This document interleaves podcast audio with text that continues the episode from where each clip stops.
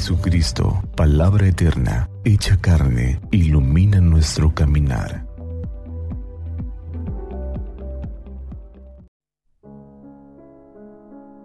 Martes 31 de agosto, semana 22 del tiempo ordinario. Del Santo Evangelio según San Lucas, capítulo 4, versículos 31 al 37. En aquel tiempo, Jesús fue a Cafarnaúm, ciudad de Galilea, y los sábados enseñaba a la gente. Todos estaban asombrados de sus enseñanzas, porque hablaba con autoridad.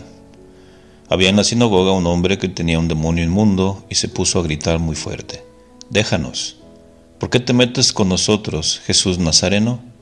¿Has venido a destruirnos? Sé que tú eres el santo de Dios. Pero Jesús le ordenó, Cállate y sal de ese hombre.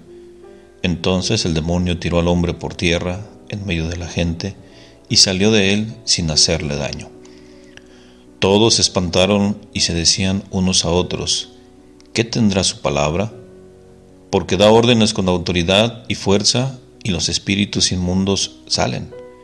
Y su fama se extendió por todos los lugares de la región.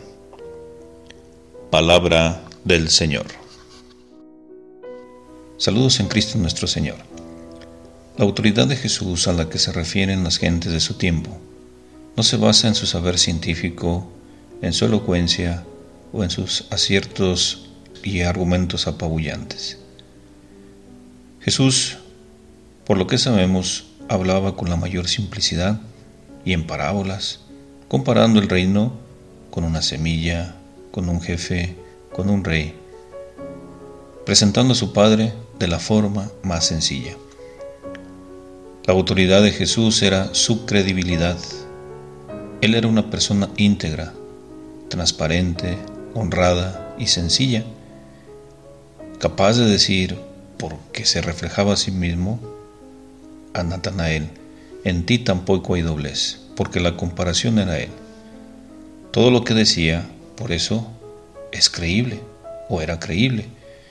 Y lo que decía, lo hacía, lo cumplía lo llevaba a la obra. Era además coherente. Decir y actuar. Y por si nos quedaban algunas dudas, el Padre dejó oír su voz en momentos solemnes como el bautismo o la transfiguración para dejar las cosas claras sobre Jesús y la postura que se debía tener ante Él. Entonces y ahora. Este es mi Hijo muy amado en quien tengo mis complacencias, escúchenlo, como dice el Evangelio de Mateo. Jesús hablaba pues con autoridad y sus dichos llamaban la atención, pero también desarrollaba un trabajo enorme de humanización. Sanaba, curaba, expulsaba demonios, consolaba, perdonaba, y sus hechos validaban sus dichos y la honradez y sinceridad de su persona. Jesús predicaba y daba trigo, cumplía. Nadie lo pudo tachar entonces de incoherente, de interesado, de embustero. Vemos a Jesús hoy expulsando un demonio para que aquel poseído quedara libre. Ante estos hechos y dichos de Jesús, podemos preguntarnos, ¿cómo nos ven a nosotros al vivir nuestra fe?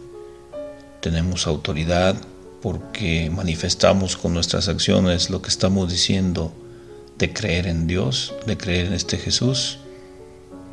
Podemos preguntarnos también cómo me ve Dios después de haberme liberado, sanado o perdonado.